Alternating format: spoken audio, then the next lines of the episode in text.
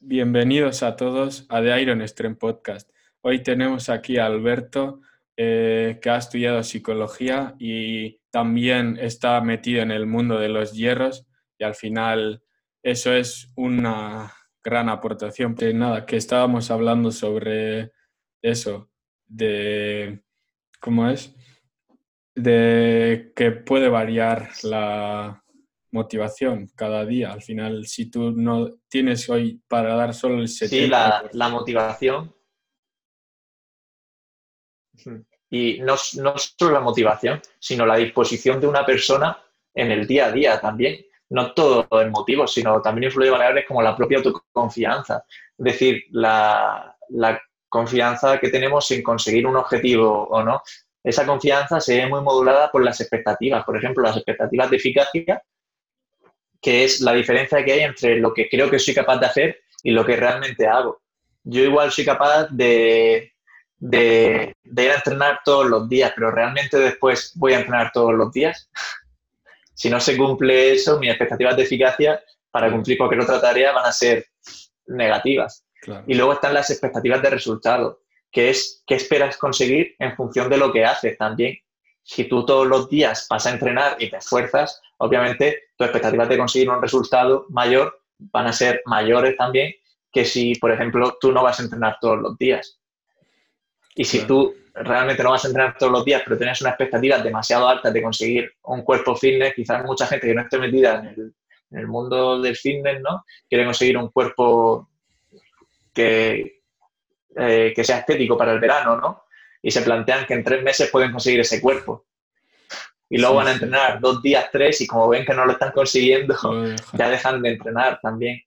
Ahí influyen muchísimo nuestras expectativas a la hora de modular esa motivación también. Claro, claro. Al final es básico eso, al final. Hmm. Y sí, porque tú puedes tener un motivo muy marcado, porque yo creo que cualquier persona quiere tener un cuerpo que sea estético, ¿no? Y que le guste. Y ese motivo lo puedes tener, pero ello no implica que tengas una motivación para lograr ese objetivo. Claro, al final te tiene que venir un poco de dentro, porque si lo haces solo por, por fuera, quien dice, por lo que ves en el espejo, al final los cambios son muy, muy lentos en esto de, de la estética y al final si no te viene la motivación de dentro, es muy difícil aguantar en esto, creo yo. Claro, yo pienso que también al principio es mejor focalizarte en, los levantamientos que vas haciendo, ¿no? En los pesos, que creo que sí es algo que, cuando eres principiante o llevas poco entrenando, es más fácil de progresar. Por ejemplo, si no consigues hacerte una dominada y empiezas haciendo jalón al pecho, eh, el peso a las pocas semanas van generando esas adaptaciones, ¿no? Y, y, eso te ayuda a motivarte, porque después la semana se levantaba solo en 30 kilos en jalón al pecho, pero esta ya soy capaz de levantar 40 y en un mes ya soy capaz de hacerme una dominada. Sin embargo, tu físico mm, no cambia prácticamente en nada, sino que se generan adaptaciones a nivel neural o a nivel de, no sé, ya los preparadores físicos tendréis más ideas también.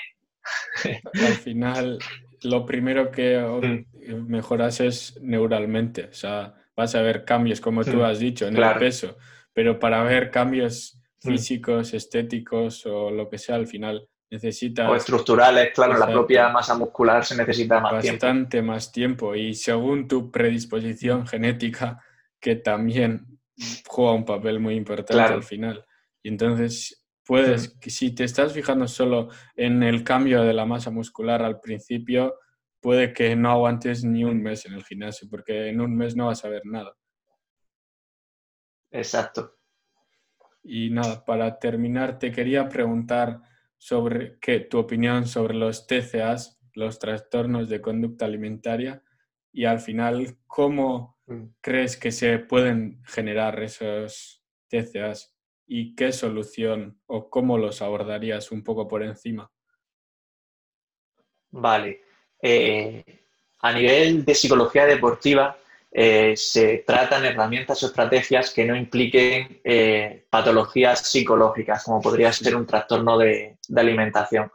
Eh, ello se tendría que derivar, en primer lugar, a, si se da, a, un especialista en psicología clínica que debe estar especializado en ello, realizar un máster. Yo, yo simplemente estoy focalizado en psicología del deporte, pero sí por la, por la carrera universitaria si tengo formación en este tipo de trastornos. Entonces, lo mejor sería, si se da este problema, hablarlo si estás trabajando con un psicólogo deportivo y que él te remita a un psicólogo clínico, ya que incluso las patologías psicológicas más graves se debe derivar incluso al psiquiatra, porque ya se tendría que tomar una medicación también para tener ese problema eh, controlado. Bueno, una vez aclarado esto, eh, si este problema se suele dar, ¿no?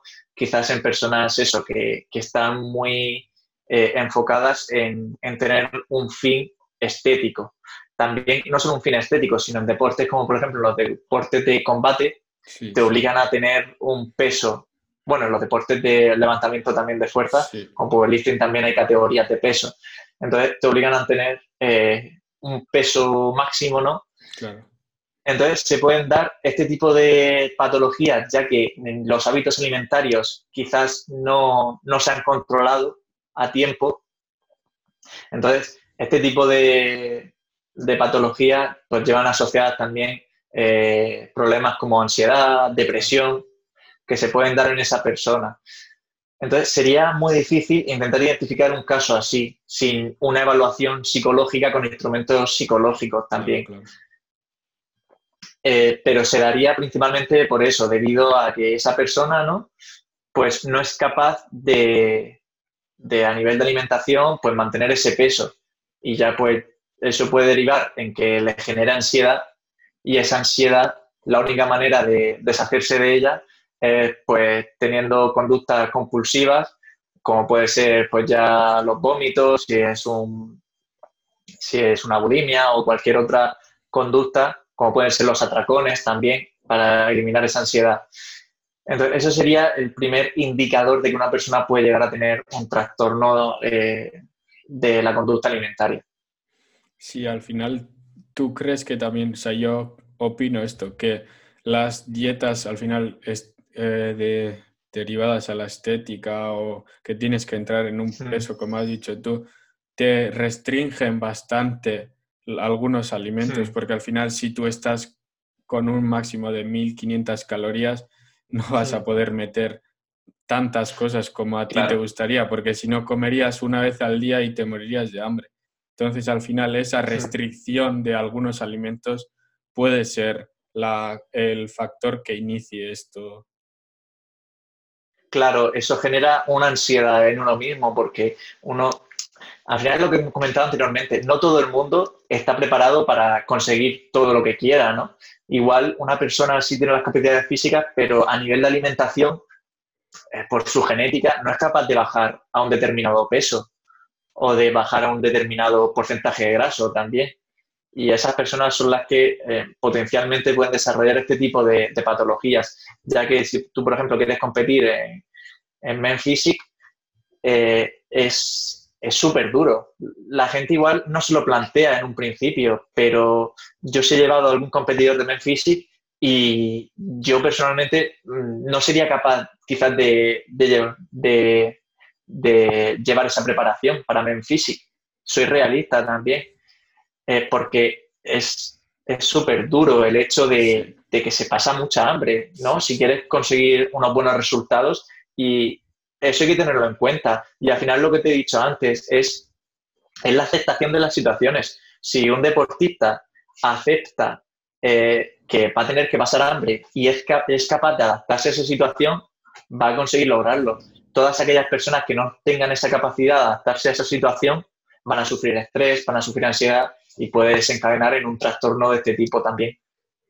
Sí, al final creo que esto de la competición de estética no, no es para todo el mundo. Al final, primero tienes que mirar muy bien lo que te va a dar y lo que te va a quitar y cómo estás tú para ello, porque al final es bastante duro, o sea, al, fin, al principio puedes, puedes llevarlo, pero en cuanto empiezas a estar a dos meses o un mes y medio de competir, se empieza a poner muy, muy duro y si no tienes las cosas muy claras, al final creo que vas a terminar bastante, bastante mal. Te va a quitar más de lo que te va a dar.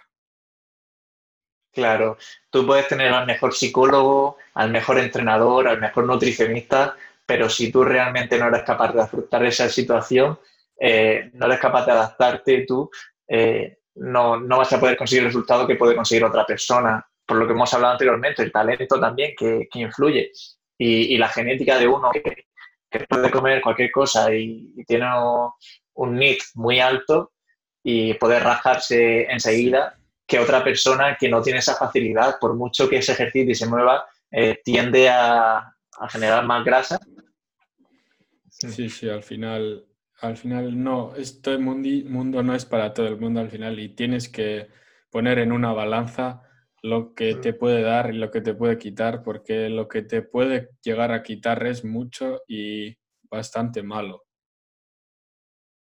Sí, sobre todo el, deporte de alto rendimiento, ya sea cualquier disciplina, eh, ya incluso se, se sale de, los baremos de la salud, por así decirlo. El deporte eh, es, saludable, ¿no? Pero si ya compites tú en un alto rendimiento, ya tienes que tener claro que vas a tener que hacer una serie de sacrificios para poder permanecer en ese alto rendimiento. Exacto.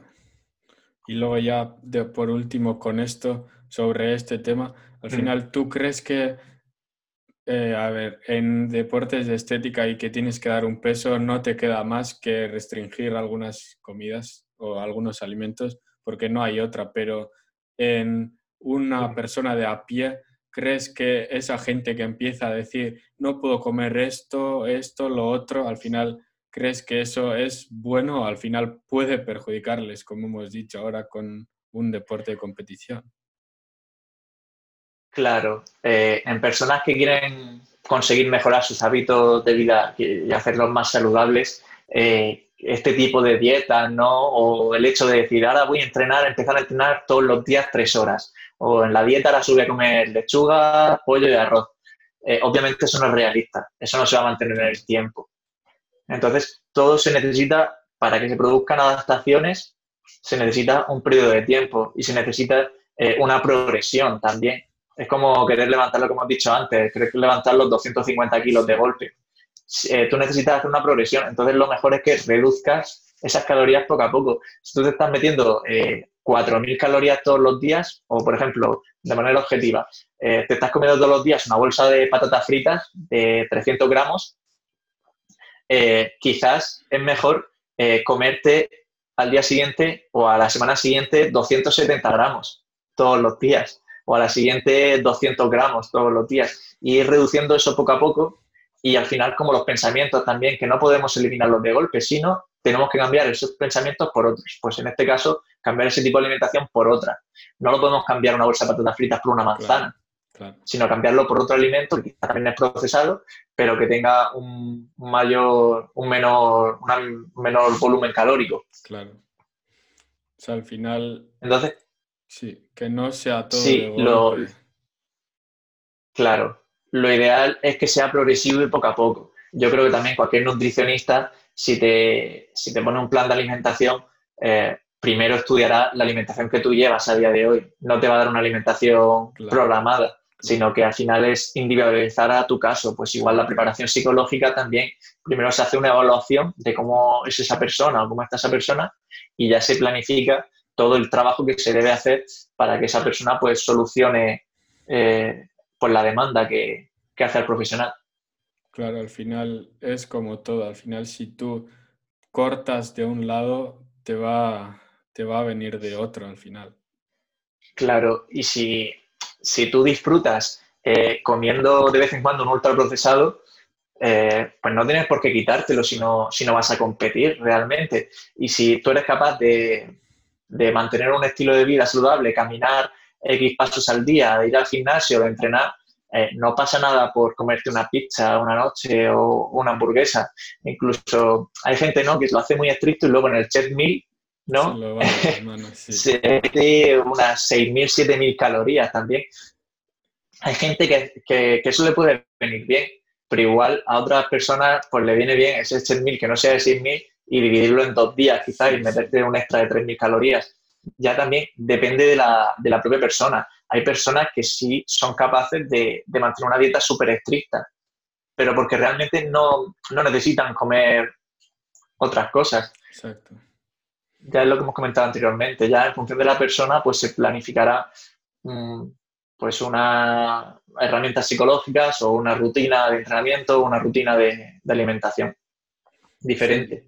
Al final es como todo en el entrenamiento también, hay que individualizar a cada caso. O sea, no generalizar, porque en cuanto generalizas, al final no vas a conseguir los objetivos de manera eficiente.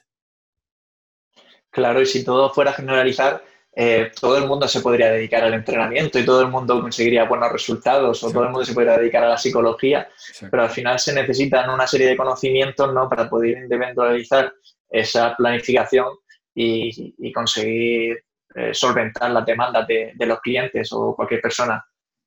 Sí, sí, totalmente de acuerdo. Al final creo que hemos abordado bastantes cosas, bastantes cosas y bastante interesantes. Al final, si ponen la mitad de lo que hemos dicho en práctica, creo que van a mejorar su rendimiento tanto físico como mental bastante.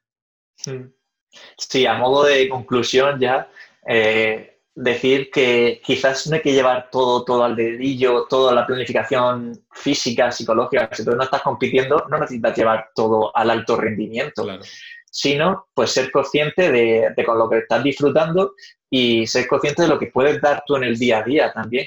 Y al final, eh, lo más importante es disfrutar con lo que haces. Si tú no disfrutas con lo que estás haciendo, hay gente que, no disfruta yendo al gimnasio y no por ello se tiene que obligar a ir todos los días una hora o 30 minutos. Puedes, hay una variedad inmensa de deportes que puedes hacer, incluso. Eh, y en primer lugar, pues se debe lograr esa aceptación de, la situación de cada uno y, lo que puede llegar a hacer esa persona también. Yo considero que es súper importante para poder estar a gusto con uno mismo y, no derivar en problemas como depresión o, estar frustrado por no conseguir aquellos objetivos que te propongas y ser realista también. Sí, sí, al final como conclusión yo dejaría que primeramente hay que ser realista con lo que tenemos y hasta dónde podemos llegar y desde ahí empezar ya a planificar nuestro futuro, nuestras metas, porque si no somos realistas, al final se va a caer, quien dice, toda la casa, al final sería poner el tejado antes de poner las bases.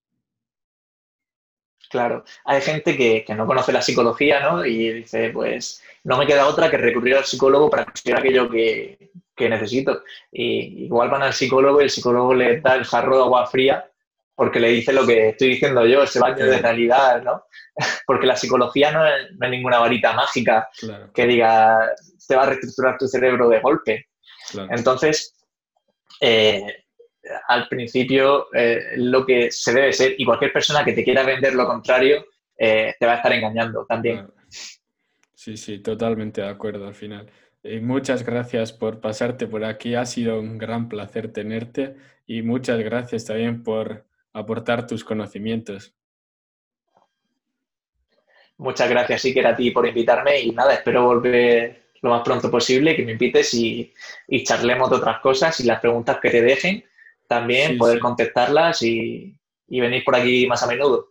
Sí, sería un placer. Así que ya sabéis, si tenéis alguna duda o lo que sea, nos lo dejáis y nosotros estaremos encantados de poder ayudaros.